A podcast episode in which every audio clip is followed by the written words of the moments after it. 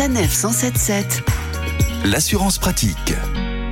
Cette semaine, dans Assurance Pratique, focus sur un élément obligatoire de votre contrat d'assurance auto, la responsabilité civile. Bonjour Olivier Moustakakis. Bonjour Christopher. Vous êtes le cofondateur d'assureland.com. La responsabilité civile, qu'est-ce que c'est? La responsabilité civile, c'est communément appelé la garantie au tiers en assurance.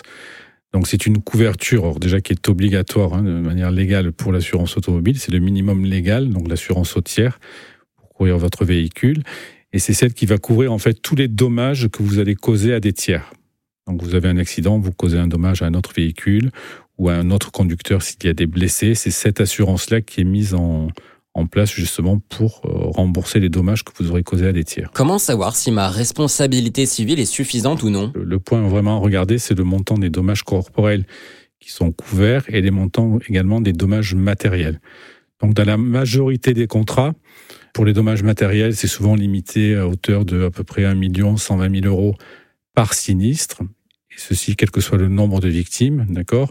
Et dans les faits, la plupart et la majorité des contrats du marché prévoit des plafonds bien plus élevés qui peuvent aller jusqu'à 100 millions d'euros. Alors dit comme ça, 100 millions d'euros, ça paraît une somme gigantesque, mais malheureusement parfois cette somme elle est plus que nécessaire. Alors un exemple, un exemple très simple à chiffrer, c'est si vous provoquez un accident euh, et qu'il y a une personne qui est blessée gravement et qui se retrouve paraplégique, cette personne était jeune, mariée avec des enfants et avait un salaire important, la couverture en fait doit prévoir de pouvoir indemniser cette personne tout au long de sa vie, et avec toutes les techniques aujourd'hui médicales à disposition, euh, d'assistance à domicile, de réaménagement du domicile pour pouvoir euh, gérer justement cette paraplégie, ça peut se chiffrer à plusieurs millions d'euros mm, tout au long de la vie de la personne. Ce sont des médecins experts qui euh, fixent les différentes indemnisations en cas d'accident.